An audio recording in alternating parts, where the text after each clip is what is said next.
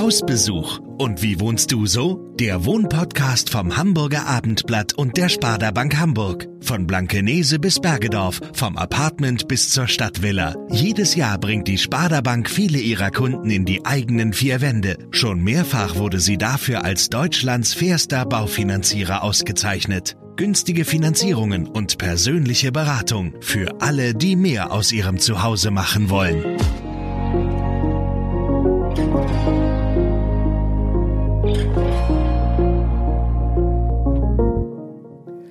Hallo und herzlich willkommen zu dieser neuen Folge unseres Podcasts Hausbesuch. Mein Name ist Friederike Ulrich und ich bin heute zu Gast in einem Wohnquartier, dessen Name etwas aus der Zeit gefallen zu sein scheint, nämlich in der Siedlergemeinschaft Karlshöhe in Bramfeld. Vor mir sitzen Ernst Tonn, der hier schon seit mehr als 50 Jahren lebt, und Anke Kittel. Sie ist Vorsitzende des Vereins, in dem sich die Siedler organisieren und seit zehn Jahren Mitglied der Gemeinschaft. Würden Sie sich ganz kurz vorstellen, Herr Tonn, wir machen mal mit Ihnen den Anfang, weil Sie auch schon so lange hier wohnen. Ähm, erzählen Sie doch mal kurz ein paar Worte über sich. Ja, Ernst und Tonn, ich bin 78 Jahre alt und wohne hier seit 1967. Wie sind Sie hier gelandet? Ja, das ist der Liebe geschuldet. Ich habe meine Frau kennengelernt, die wohnt in unserer Straße, nämlich unserem Haus gegenüber. Das waren meine Schwiegereltern und sie. Und da haben wir, wir haben uns kennengelernt. Und äh, dann war, äh, suchten wir natürlich nach einer Bleibe für uns. Wir wollten heiraten. Und siehe da, äh, das ist sehr bedauerlich, dass gegenüber die Nachbarn kurz nacheinander verstarben. Und die Erben wollten das Haus nicht selber nutzen. Und dann haben wir gefragt, ob wir es dann erwerben dürfen. Und da sind wir uns einig geworden. Und dann haben wir dieses Haus gekauft haben gleich angefangen, äh, es umzubauen und auch einen kleinen Anbau errichtet. Und als das fertig war, haben wir dann 1967 geheiratet und unsere Hochzeit auch in dem neuen Haus schon gefeiert. Schön. Frau Kittel. Ja, ich bin 46 Jahre alt und wohne seit zehn Jahren hier in der Siedlung, weil wir damals ähm, wir hatten schon ein Kind und äh, wollten gerne in einer so schönen grünen Siedlung äh, mit der Familie leben und uns hier ein Eigenheim erschaffen, auch im Hinblick darauf, dass wir gerne noch mehr Kinder wollten. Und da haben wir einfach bei der Haussuche hier äh, diesen Glückstreffer gelandet. Und wie viele Kinder haben Sie? Mittlerweile haben wir zwei. Also okay, ja. gut. Ähm, was hat es denn mit dieser Siedlergemeinschaft oder überhaupt mit dieser Wohnsiedlung auf sich, Herr Tonn? Na, gegründet worden, sagten wir schon, ist es 1951. Gebaut hat die Häuser die Nordwestdeutsche Siedlungsgesellschaft und äh, so meiner Erinnerung nach sind es vorwiegend damals Leute gewesen, die geflüchtet waren aus den Ostgebieten oder in Hamburg ausgebombt äh, worden sind. Die konnten dann für damals günstiges Geld äh, diese Häuser erwerben. Erwerben die Häuser und das und das Land war Erbbaurecht. Äh, das äh, wurde mit einem Erbbauzins bedacht, den man an die Stadt zu entrichten mhm. hatte. Ist das dann vergleichbar mit einer Baugenossenschaft? Ja, man kann sagen, also die Nordwestdeutsche Siedlungsgesellschaft, die würde ich so vergleichen wie vielleicht damals die Neue Heimat oder heutzutage die Saga. Okay, aber es geht äh, eben nicht um Wohnungs- oder um Geschosswohnungsbau. Nein, sondern, sondern um hier, das war damals so, weil man natürlich auch für diejenigen, die sich dann ja immer Siedlerfreunde nennen, äh, auch etwas schaffen wollte, dass sie eine Gartenfläche haben, um sich selbst zu versorgen. Und es war auch äh, möglich eben und auch gewollt, äh, die sogenannte Kleintierhaltung, also Kaninchen und äh, Hühner, das war so äh, der Standard, den man dann hatte. Um sich selbst, um sich selbst zu versorgen, und mhm. eben ein bisschen zu dem Familieneinkommen auf dem Wege beizutragen, denn äh, wir haben ja alle nicht viel verdient damals. Mhm. Ähm, wie viele Bewohner gab es damals? Naja, also ähm, bei einer Familie wohnte mit vier Leuten in dem Haus und äh, die Familie, deren Haus wir gekauft haben, äh, die waren also mit äh, sechs Personen okay. zunächst da. Und also die, die, Häuser waren Die Häuser gefüllt. waren klein, also wenn ich das recht erinnere, waren das damals so 48 Quadratmeter. Und wie viel gab es davon? Wie viele Häuser? Ja, es gab also 243 Siedlerstellen. Manche waren Einzelhäuser, die meisten aber eben Doppelhäuser. Okay. Und äh, die Häuser waren noch sehr einfach. Sie hatten noch keine äh, richtigen Bäder und nur ein, äh, sag mal, eine Torftoilette, wie man das so sagt, ein Plumpsklo.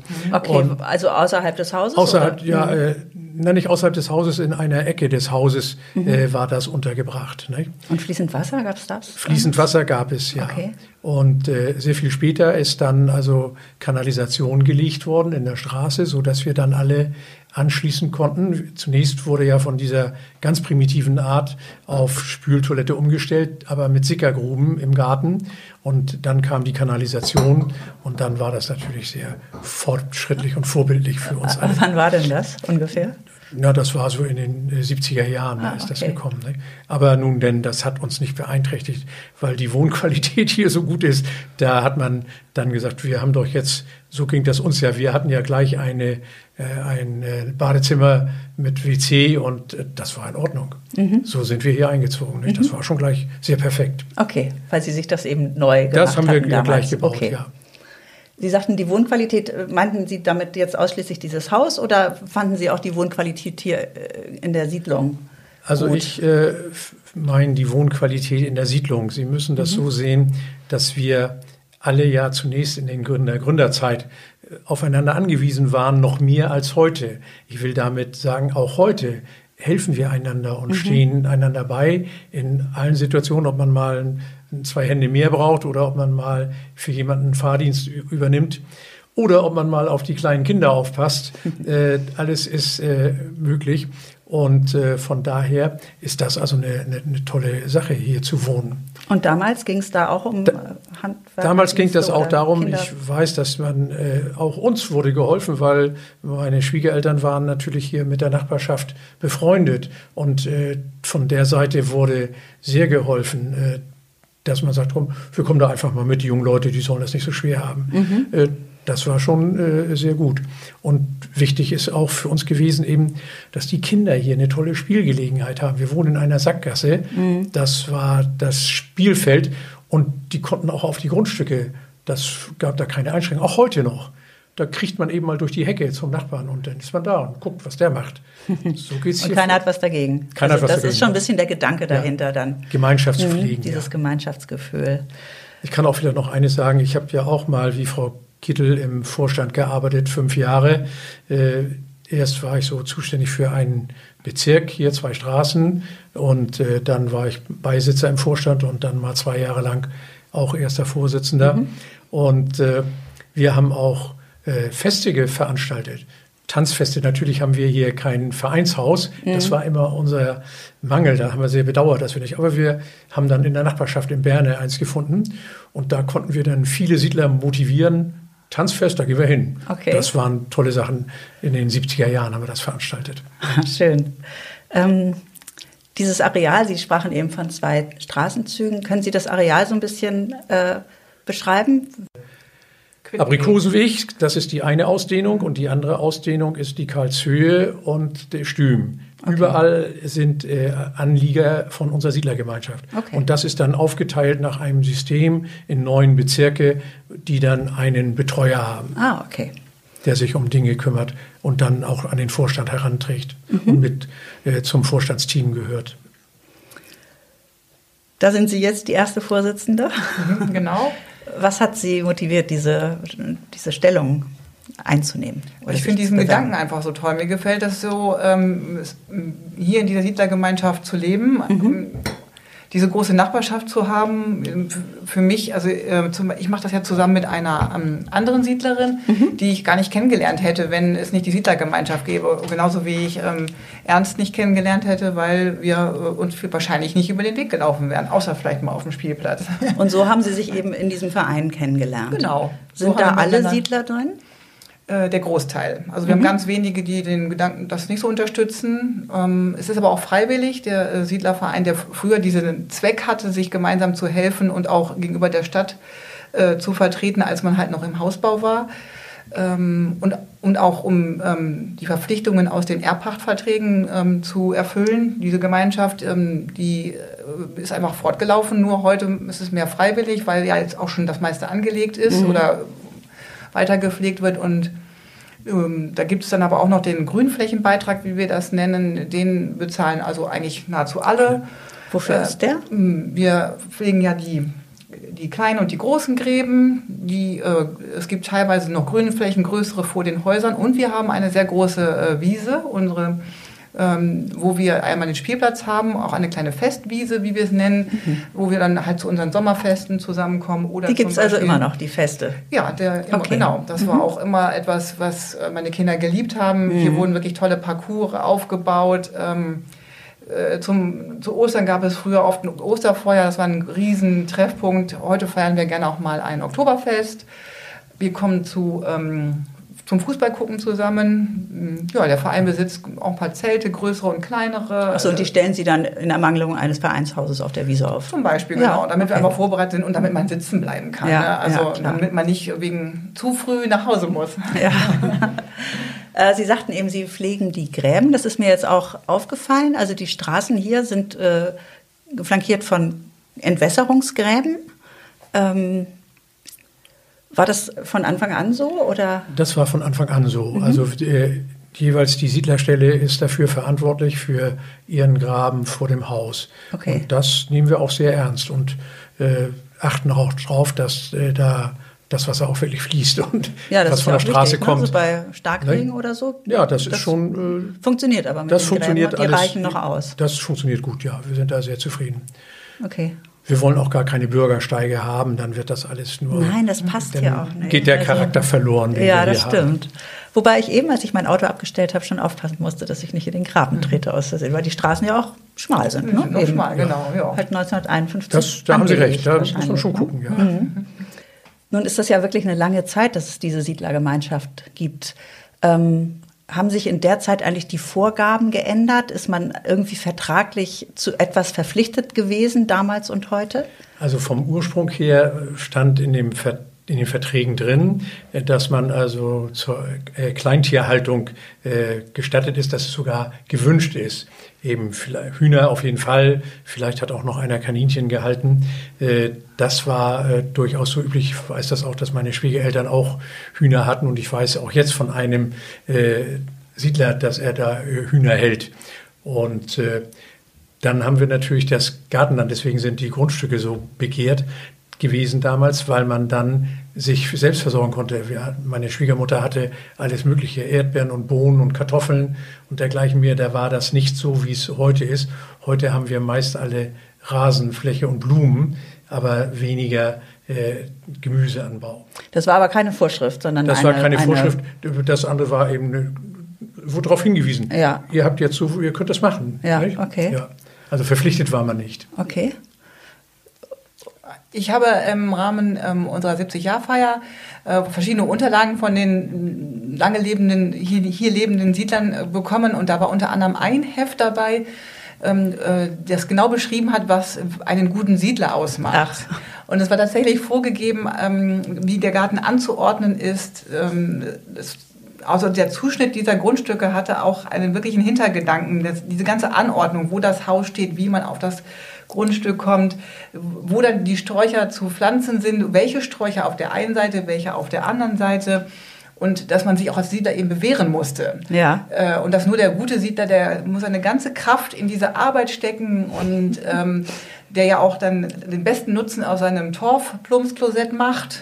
Also das war wirklich ein ganz ähm, großes Thema in diesem Buch und auch mit Aufzeichnungen und aus ähm, Landschaftsgrundrissen, wie dieser, ähm, wie diese Gartengestaltung zu sein hatte.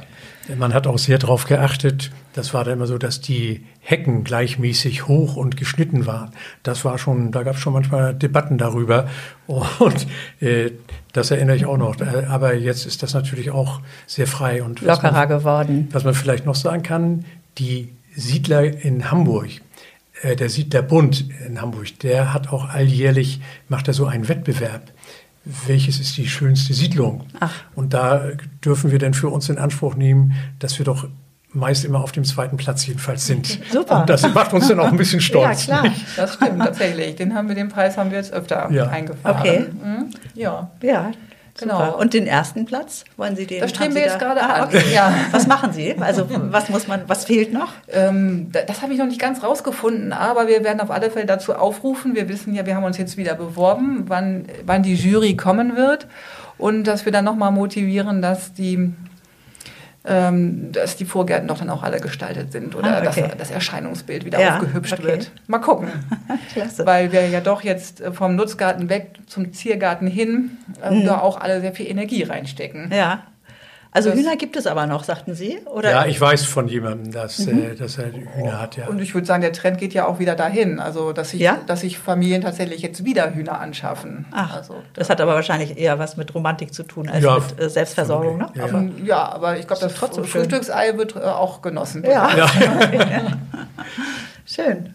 Wie ist es denn für Kinder, hier groß zu werden? Sie sagten ja schon, dass man damals oder dass Sie damals äh, von einem Garten in den anderen laufen konnten. Ist das heute noch so? Also können Ihre Kinder das machen? Äh, bei uns tatsächlich nicht mehr jetzt gerade direkt. Irgendwann kam doch mal der Trend zum Zaunziehen auf. Mhm. Äh, der ist schon noch da, aber ähm, das ist mehr so im hinteren Bereich vorne tatsächlich äh, stellenweise schon noch. Ähm, oder einfach aber auch durch die Siedlungsstromern dann zu den Freunden rüber und durch die Grünzüge. Jetzt, ähm, wo die, man die Kinder auch mal alleine laufen lässt, dann zum Siedlerspielplatz, habe ich gar keine Bedenken. Und das ist für die einfach äh, paradiesisch, dass sie dann mal auf sich selber aufmachen können und, ähm, und frei und unabhängig sind. Das ist schon auch schön, dass sie ähm, dieses Angebot haben. Wir haben auf dem, ähm, neben dem Spielplatz auch noch einen Hügel, der hatte sich mal so über die Jahre angesammelt. Da war jetzt als ähm, vor nee, letztes Jahr so starker Schnee war, auch wirklich richtig viel los. Da war dann der mit Rodelberg. den eigenen Rodelberg Ja, vor der super. Haustür. Ist Also- die Nachfrage groß nach Häusern hier? Also wollen viele Familie, Familien hierher Wir ziehen? kriegen auf alle Fälle immer wieder Anfragen. Ja. Das, da, es wollen schon viele, viele auch gern Kinder, die ähm, wieder zurückziehen wollen, die Ah. die Eltern noch hier haben, die das genossen haben, hier aufzuwachsen. Mhm. Die melden sich durchaus bei uns. Und ähm, jetzt bis in den letzten Jahren sind auch eigentlich nahezu alle Häuser immer weggegangen. Ich wüsste jetzt gerade von ganz wenig Leerstand höchstens. Ähm, Bis vor wenigen Jahren, Gründe. sagten Sie, und jetzt hat sich das geändert? Ja, wir haben ja äh, zum Großteil noch Erbpachtverträge, ähm, die in 30 Jahren auslaufen und da wird es teilweise durchaus schon schwierig mit der Finanzierung. Also da äh, sehen die Banken nicht mehr genügend Sicherheit und äh, weil auch durch den momentanen Markt, auch für diese Siedlerhäuser, die man ja für sich noch erwerben kann, ähm, überraschend hohe Preise aufgerufen werden. Also es ist doch noch sehr erstaunlich, was, ähm, dass der, da sieht man, dass der Markt recht aufgeblasen ist, würde ich sagen. Und äh, ich weiß nicht, wenn man sich entsprechend informiert, dann vielleicht doch auch ähm, jetzt nicht mehr jeder den Mut hat, das aufzunehmen, um, um, ohne zu wissen, was in 30 Jahren passiert. Ja, ne? klar. Diese Häuser sehen ja, also man sieht schon, dass sie eine gemeinsame Struktur haben, aber sie sind ja doch sehr individuell ausgebaut oder angebaut. Ähm, gibt es da eine, also es gibt offenbar keine äh, Gestaltungsverordnung. Kann hier jeder anbauen, wie er möchte, oder gibt es doch noch irgendwie eine Regel? Also grundsätzlich äh, gibt es schon, es geht, wird dann nach Einfügen geguckt. Es gibt auch äh, ein, äh, eine Limitierung der Ver, Ver, Versiegelung an, oder des Grades der bebaubaren Fläche. Das ist schon ähm, äh, Ist ja durchaus überall so. eingeschränkt, Okay. genau. Und ähm, man schaut dann schon, ähm, wie sich so ein, der Vorschlag ähm, einfügt und anpasst. Ich denke, in den 70er, 80er Jahren war das alles großzügiger. Da wurde noch ein bisschen flexibler angebaut, aber es war jetzt auch selten, dass es überkandidelt oder zu groß war. Von daher äh, hat nun jeder nach seinem Geschmack angebaut und der ursprüngliche Typus dieser, dieses Siedlerhaus ist natürlich stark dann verändert worden an, in der Gestaltung.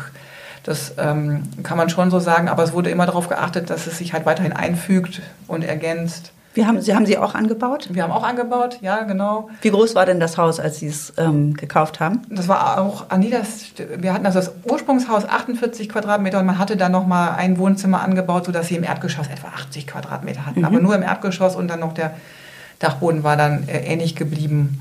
Und das ähm, war aber dann nicht so ein äh, wertiger Anbau, dass wir den weiter nutzen konnten, sondern wir haben dann ähm, tatsächlich also äh, an den Traum meines Mannes verwirklicht und ein Passivhaus im, pa im Passivhausstil quasi angebaut und unser Haus erweitert und den Altbestand entsprechend saniert, was auch nötig war, denn ähm, er war noch komplett aus dem Jahre 1951. Erzählen also Sie mal, wie sah das Elektrik- aus? Also Ja. Elektrik, okay. Elektrik, genau. ja.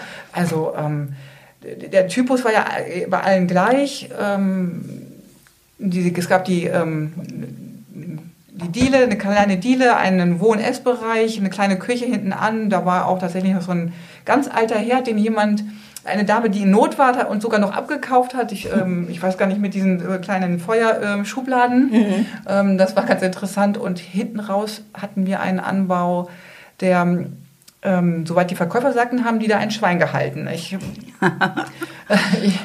und äh, war auch ein, noch weiter abgesenkt äh, als Art Kühlkeller. Also war ein bisschen in Erdreich gebaut. Ähm, also konnte man schon noch so die alten Zeiten. Auf alle Fälle noch erkennen. Das war auch nur festgetretener Boden, da war da gar nichts, äh, in diesem Anbau gar nichts mhm. ähm, angelegt. Ja. Haben da auch Kinder gewohnt in dem kleinen Haus? Äh, ja, tatsächlich. Also die, ähm, die Verkäufer haben uns dann gezeigt, wie sie oben in der kleinen 6 Quadratmeter Kammer äh, waren noch die alten Möbel vorhanden, wie sie sich da arrangiert hatten. Also ich habe sehr gestaunt über eine Kommode, die da stand, die sich dann aber äh, nur im oberen Bereich, die Schublade war im Prinzip echte Kommode, darunter befand sich ein Klappbett, wo dann jeder Bruder so eine Kommode hatte, die dann am Abend ausgeklappt wurde damit sie dann beide dort schlafen konnten. Und das Hab und Gut in einer Schublade. Dann Quasi, ja, jeder ja. hatte noch einen 1 Meter Schrank und einen Schreibtisch, aber nur ein Bruder war komplett im Zimmer und der andere musste auf dem Treppenabsatz oben, standen dann sein Schreibtisch und in einer Ecke sogar noch sein Kleiderschrank. Das passte Stand. nicht mehr rein. Ja. Ähm, wie ist es mit der Infrastruktur? Sind Sie gut angebunden hier? Ich finde sehr gut sogar. Also ähm, von uns am, am Stüben Süd, wo ja die Siedlung dann gegenstößt, ist also eine Endhaltestelle, beziehungsweise der Bus startet. Man kann quasi durchfahren bis zum Hauptbahnhof, wenn man möchte. Sind Sie dann auch Profiteure von der neuen U5? Ja, letztendlich. Man kann ja dann umsteigen am Bramfelder Dorfplatz mhm. und wäre dann direkt an der U-Bahn aber auch an allen anderen Enden. Also wenn man zum Grotmoor rausgeht, äh, gibt es verschiedene Buslinien, da kann man dann bis zur S-Bahn nach Poppenbüttel oder mhm. Wellingsbüttel, das mhm. wäre eine Möglichkeit, oder äh, Farmsen, also ich... Also drei Verbindungen haben wir. Mindestens, drei, ja. Also drei Buslinien, das ist schon sehr gut. Das ist wirklich okay. sehr gut, ja. Und, also es wirkt so ein bisschen abgeschieden, wenn man kommt, aber es ist äh, nur ein Eindruck. Es ist nur der Eindruck und man kommt sehr schnell weiter oder eben einfach auch äh, mit dem Fahrrad dann ähm, direkt bis an die U-Bahn, S-Bahn heranfahren, mhm. je nachdem, wo man hin möchte. Und also Wie ist es mit Einkaufsgelegenheiten? Auch sehr gut. Also ist auch alles im näheren Umfeld. Wenn Bedarf ist, könnte man es wirklich alles mit dem Fahrrad machen. Mhm. Wenn man wollte und äh, motiviert ist, würde ich schon sagen. Schön. Gut. Da haben Sie uns ja ein umfassendes Bild gegeben. Gibt es noch was, was, Sie, was, was wir jetzt nicht besprochen haben, was Sie irgendwie noch loswerden möchten oder was noch dazugehört? Na, ich denke, wir haben alles erörtert, was da so notwendig ja. war. Ja. Prima. Mir Gut. fällt jetzt auch nichts mehr ein. also man kann wirklich äh, sagen, dass es einfach ähm, schon eine besondere Siedlergemeinschaft ja. ist und dass wir uns ähm, auch äh, doch zum Großteil sehr, sehr, äh, sehr schätzen, hier zu wohnen und es sehr genießen, diese ähm, Gemeinschaft zu haben. Also jetzt mit den modernen Mitteln, wir haben auch eine eigene WhatsApp-Gruppe, ah. wo, wo, dann auch wirklich mal schnell, äh, wenn jemand ausgemistet hat, äh, auch schnell wieder etwas loswerden kann, weil es tatsächlich bisher nahezu immer noch einen Abnehmer gab, der dann gerade ähm, so einen so ein Stück brauchte. Ja, und dann war das, war das schnell durchgetauscht oder eben auch, wie Ernst vorhin sagte, diese Nachbarschaftshilfe, also einfach mal einen Tipp austauschen, hm, funktioniert sehr toll. Mhm. Vielleicht könnte man noch erwähnen, dass wir ähm, ganz fleißig monatlich ein Siedlungsblatt rausgeben, ah. das eben in den besagten Straßenzügen von diesen ähm, Bezirksbetreuern verteilt wird. Ah, okay. Genau. okay. Das hat noch diesen schönen alten ähm, Namen, man ist Koppel, ob Mann oder Koppel, ob Frau der ist für seine Straßen zuständig. Ach, Koppel ist dann die Straße sozusagen? Der Straßenbezirk, das wurde mal irgendwann so zugeteilt. Das ist so ein Begriff aus der Siedlerzeit. Ja, ja. klingt auch so. Und da schmunzeln wir dann selber drüber. Ja, ja man schön, wenn sich das so Aber es, es, heißt immer noch so und ja. das ist auch ganz gut so, dass wir ja nicht die Traditionen alle so wegwerfen, sondern ja. auch mal sagen, das ist der Siedlergedanke, dazu gehört eben dieser Begriff. Ja.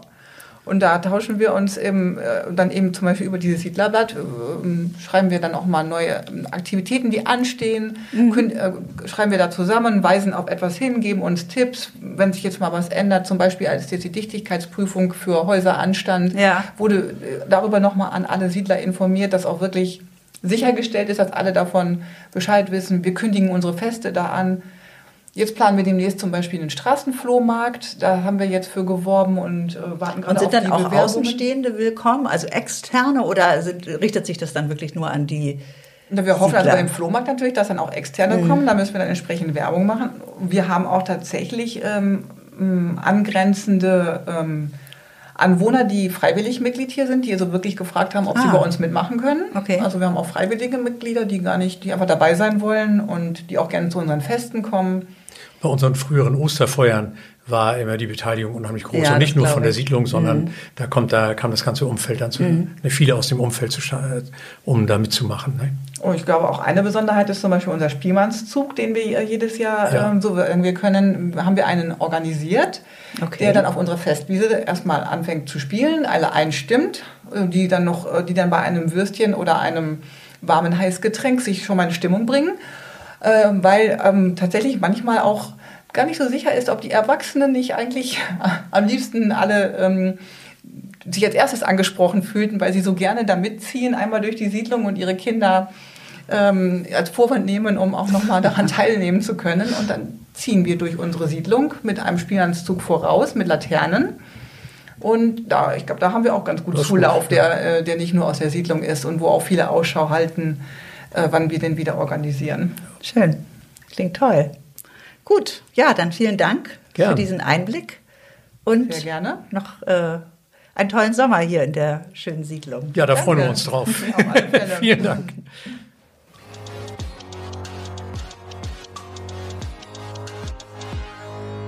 Weitere Podcasts vom Hamburger Abendblatt finden Sie auf abendblatt.de slash podcast.